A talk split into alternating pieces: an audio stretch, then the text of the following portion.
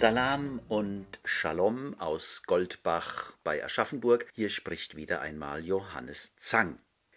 Heute ist Aschermittwoch und der 131. Kriegstag im Nahen Osten. Haaretz, für mich die einzige vernünftige Zeitung Israels, schreibt heute auf seiner Internetseite. Ein Toter und acht Verletzte nach Raketenbeschuss aus dem Libanon. Vertriebene Palästinenser fliehen aus Nasser Krankenhaus in Chan Yunis. Demonstranten kleben sich am Boden des Likud-Hauptquartiers in Tel Aviv fest und fordern Neuwahlen.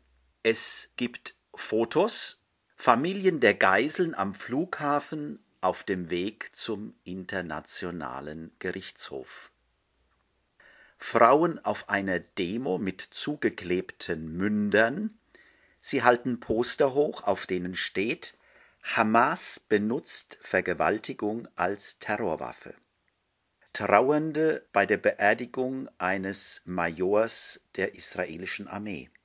Ein Foto aus Gaza, darauf Kinder, die ihre Suppenschüsseln, ihre Töpfe in Richtung Lebensmittelausgabe strecken. Ihre Gesichter sind verzerrt, verzweifelt. Die Bildunterschrift Warten auf Essen. Und man sieht eine Demo in Tel Aviv, die Poster, die hochgehalten werden. Stop Bombing Rafah. Hört auf, Rafah zu bombardieren. Zu Rafah später mehr. Wenn man ein bisschen weiter runterklickt, findet man einen Kommentar von Rami El-Hanan, den ich kenne, überschrieben Die Besatzung hat unsere Töchter getötet, nun lässt sie uns nicht sprechen. Er ist mit seinem Freund, dem Palästinenser Bassam Aramin, abgebildet. Beide engagieren sich seit Jahren im Elternkreis von Hinterbliebenen beider Seiten, die sich für Versöhnung einsetzen. Ich habe den Artikel noch nicht gelesen, aber die Überschrift ist mir sonnenklar. Ich weiß von Rami und anderen Friedens- und Menschenrechtsaktivisten, dass sie eigentlich in Israel auch vor dem 7. Oktober kaum sprechen durften, in Schulen oder wo auch immer. Im eigenen Land wollte man diese Stimmen auch vor dem 7. Oktober nicht hören. In den folgenden 20 Minuten möchte ich wieder einige Puzzlesteine zu diesem Nahostkonflikt und zum aktuellen Gazakrieg liefern. Doch beginne ich mit einer positiven Nachricht. Ich habe einen Verlag gefunden für mein neues Gaza-Buch, der Papyrossa Verlag in Köln. Wenn alles gut geht, wird im Sommer dieses Gaza-Buch erscheinen. Doch nun die ersten Puzzleteile.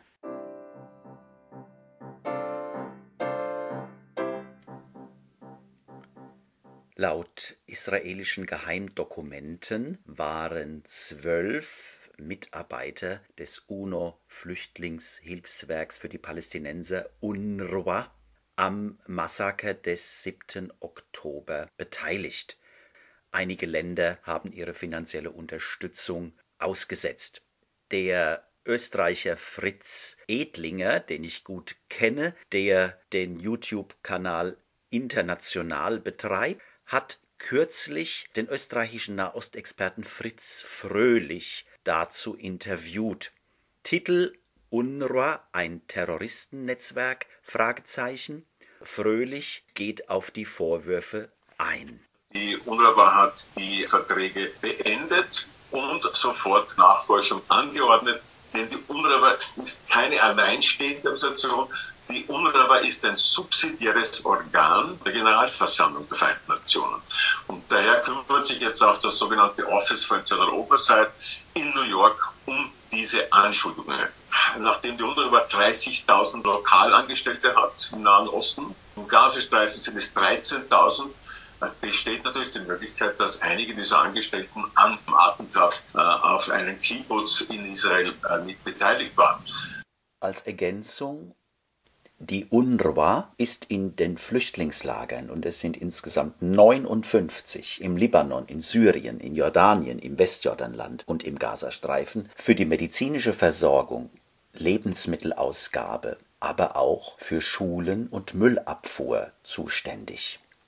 Christoph Schäfer hat im Deutschlandfunk am 7. Februar drei Menschen dazu interviewt. Matthias Schmale, der vor einigen Jahren die UNRWA in Gaza geleitet hat, die deutsche Publizistin Gisela Dax in Israel und Professor Markus Löwe. Alle drei zeigten sich nicht überrascht über die Beteiligung von einigen UNRWA-Mitarbeitern. Matthias Schmale sagt dann aber über seine Zeit. Also ich würde für meine Zeit beanspruchen, dass wir es über pragmatische Arbeitsbeziehungen geschafft haben, uns die Freiräume zu schaffen, unabhängig arbeiten zu können. Das ist der erste Punkt. Der zweite Punkt, wenn es sich wirklich als richtig herausstellt, die Untersuchung läuft ja noch, dass 13 Mitarbeiter an dem 7. Oktober beteiligt waren, dann sind das 13 von 13.000. Ich würde dafür plädieren, dass man nicht von 13 auf 13.000 schließen kann. Mhm. Also für Sie ist sozusagen die Verhältnismäßigkeit nicht gegeben, wenn Ihre alle ja. Ihre Zahlung einstoppen, die Geldgeber. Okay. Ja, ich finde, es ist ein Schritt zu weit. Man manchmal hört, dass UNRWA total von Hamas unterwandert ist und im Griff ist.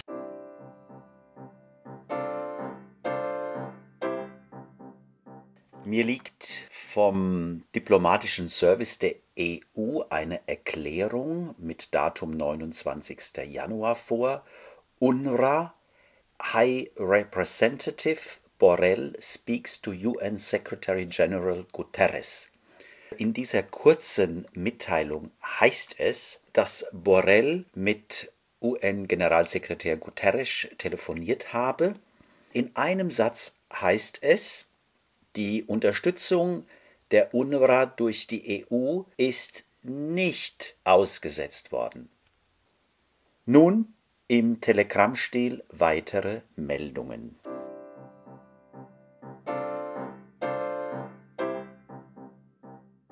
Es gibt eine UNO-Spezialberichterstatterin, UN Special Rapporteur on the Occupied Palestinian Territories, für die besetzten palästinensischen Gebiete. Das ist die Italienerin Francesca Albanese. Diese Frau hat über die israelischen Opfer des 7. Oktober gesagt, diese Opfer sind nicht ermordet worden, weil sie Juden waren, sondern als Antwort auf die israelische Unterdrückung. Diese Erklärung ist für Israel, Zitat, so skandalös, so himmelschreiend, so unerhört, dass Außenminister Katz und Innenminister Arbel entschieden haben, dieser Frau die Einreise zu untersagen.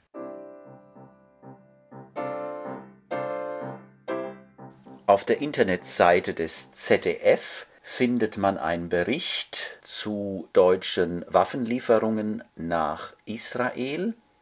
Die Bundesregierung hat im letzten Jahr Waffenexporte im Wert von 20 Millionen Euro an Israel genehmigt.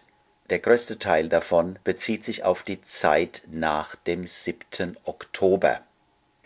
Das für Waffenexporte zuständige Wirtschaftsministerium erklärte, dass als Konsequenz aus den Terrorattacken Zitat Anträge auf Ausfuhr von Rüstungsgütern nach Israel prioritär bearbeitet und beschieden würden. Nicht in der Statistik aufgeführt ist der geplante Export eines sechsten deutschen U-Boots nach Israel ein internationales Bündnis fordert den Stopp von Waffenlieferungen an Israel und bewaffnete palästinensische Gruppen. Das ist ein offener Aufruf an alle UN-Mitgliedstaaten, die Krise im Gazastreifen nicht weiter anzuheizen. Unter den 16 unterzeichnenden Organisationen sind Amnesty International, Save the Children, Oxfam, Christian Aid und weitere Organisationen aus England oder Skandinavien.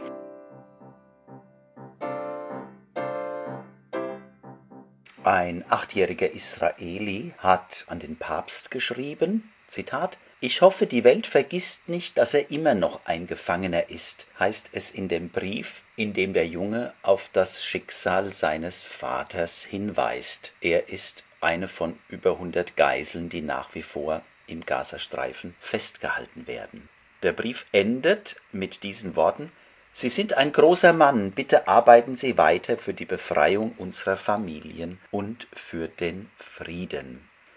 Der Vater Tal Shoham, dessen Schicksal ungewiss ist, hat angeblich die österreichische Staatsbürgerschaft. Der Junge selbst war nach 50 Tagen Gefangenschaft zusammen mit seiner Schwester, seiner Mutter, seiner Oma, seiner Tante und seinem Cousin freigelassen worden.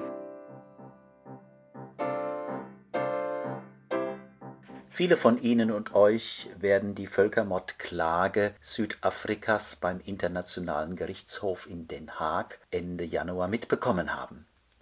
Dazu ein Kommentar eines Experten. Kenneth Roth war mal Direktor von Human Rights Watch und ist Professor in Princeton. Er beginnt so mit seinem Entscheid im Verfahren um Südafrikas Völkermordklage stellt der Internationale Gerichtshof sich mit Macht gegen Israels Verweigerungshaltung. Mit überwältigender Mehrheit erklärte das Gericht die Klage für Zitat plausibel und ordnete Sofortmaßnahmen an.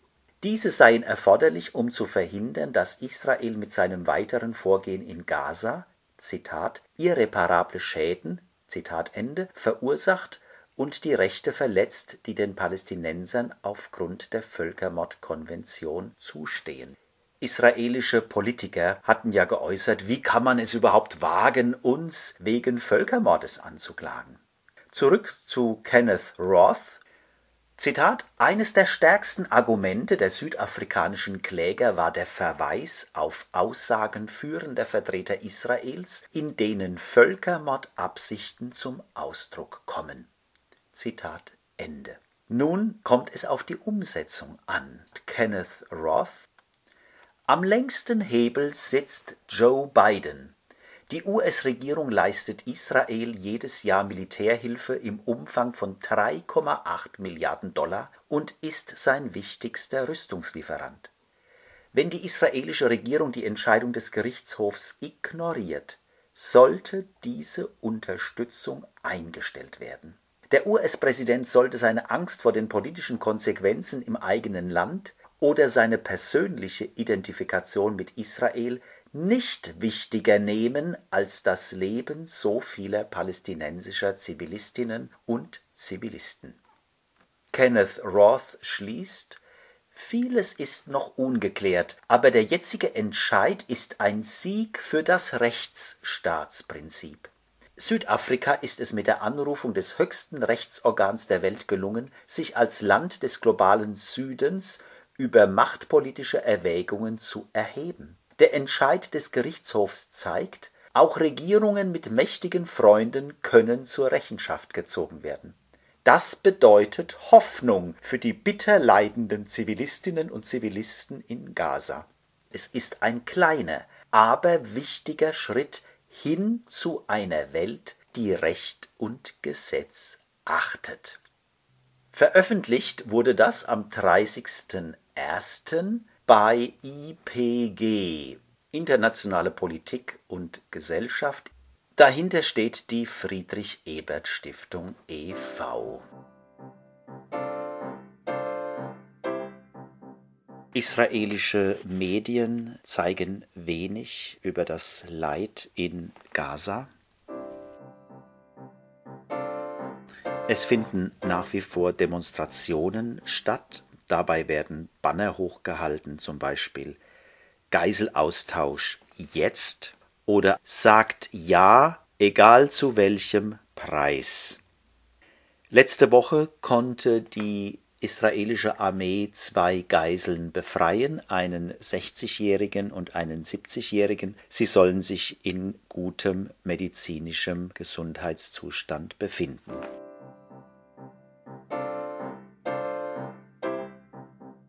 Ex-Soldatinnen und Soldaten von Breaking the Silence, das Schweigen brechen, haben ein 50-sekündiges Video ins Internet gestellt.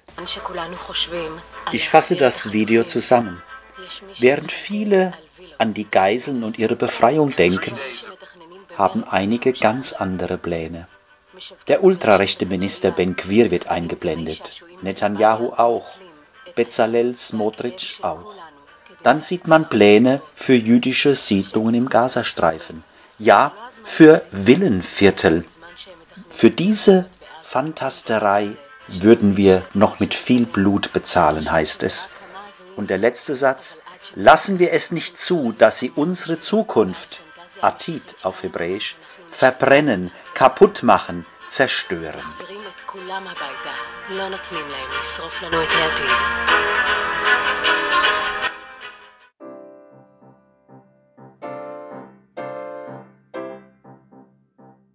Der alte Hase Angel Pfeffer, Kommentator und Redakteur bei Haaretz, hat geschrieben: Ethnische Säuberung im Namen Gottes. Die einzigen Israelis mit einem Plan für den Tag danach. Und er meint Ben Gwir, Bezalel Smotrich und ihre Gesinnungsgenossen.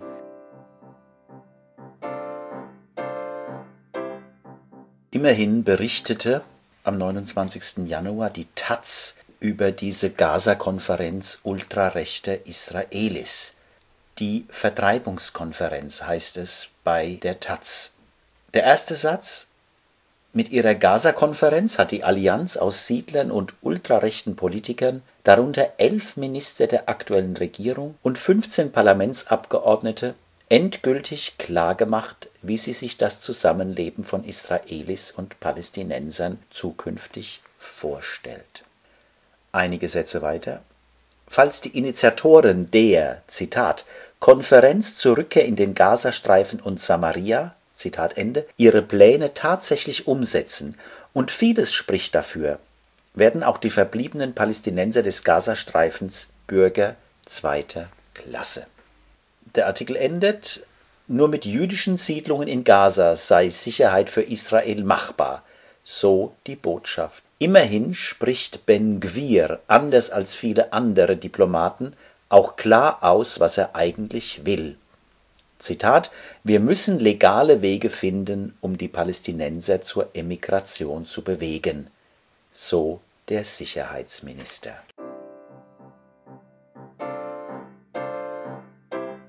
Möchte unbedingt auf einen mir sehr wichtigen Text hinweisen, der mir aus dem Herzen spricht. Er stammt von Mohammed el-Baradei. Er war Generaldirektor der Internationalen Atomenergiebehörde, mit der er zusammen 2005 den Friedensnobelpreis erhielt. Zuvor war der Ägypter für die Vereinten Nationen tätig.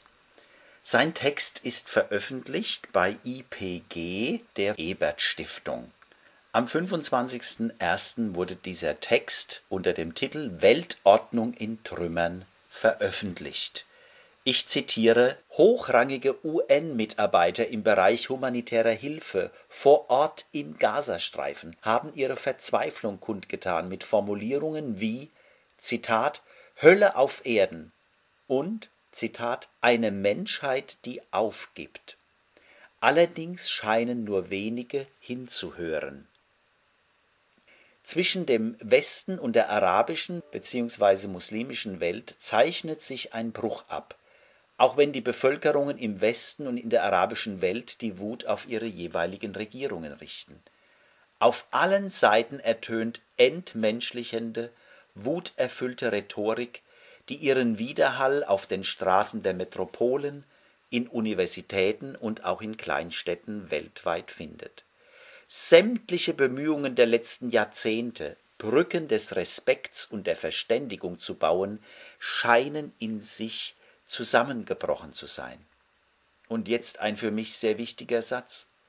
Darüber hinaus hat die arabische bzw. muslimische Welt das Vertrauen in vermeintlich westliche Normen wie Völkerrecht und internationale Institutionen, Menschenrechte und demokratische Werte verloren. Ihrer Ansicht nach macht der Westen selbst vor, dass rohe Gewalt über allem steht. Einige Sätze weiter UN-Generalsekretär Antonio Guterres wurde von Israel heftig angegriffen, nachdem er erklärt hatte, dass der Angriff der Hamas vom 7. Oktober Zitat nicht in einem Vakuum geschah. Doch damit würdigte er eine Wahrheit, nämlich das aufgestaute Gefühl von Demütigung und Ungerechtigkeit unter den Palästinensern, die die meisten Menschen, die den palästinensisch-israelischen Konflikt verfolgen, schon lange erkannt haben. Der Konflikt hat den Ruf nach einer Wiederbelebung des erfolglosen Zitat Friedensprozesses laut werden lassen, der seit Jahrzehnten vor sich hindümpelt. Da kann ich nur drei Ausrufezeichen setzen. Aber dieselben Politiker, die jetzt für eine Zwei-Staaten-Lösung eintreten, haben stillschweigend zugesehen, wie Israel den größten Teil des für einen palästinensischen Staates vorgesehenen Gebiets durch Annexion und Siedlungsausbau an sich gerissen hat. Da muss ich auch wieder ein dickes Ausrufezeichen setzen. In Klammern Annalena Baerbock, Heiko Maas und Außenminister und Kanzler davor. Mohammed al-Baradei weiter die Zeit nach der aktuellen Gewalt bietet möglicherweise die letzte Chance auf einen gerechten und dauerhaften Frieden, bevor die gesamte Region in Flammen aufgeht. Er schließt ohne eine radikale Reform der internationalen Ordnung wird der Gaza-Krieg Vorbote einer außer Kontrolle geratenen Welt sein. Ich verabschiede mich von Ihnen und von euch und hoffe, dass wir im nächsten Monat auch mal über ein anderes Thema sprechen können, vielleicht über Visionen für den Tag nach dem Krieg. Es gibt schon einige Ideen von Friedensaktivisten. Ihnen und euch alles Gute, Johannes Zang.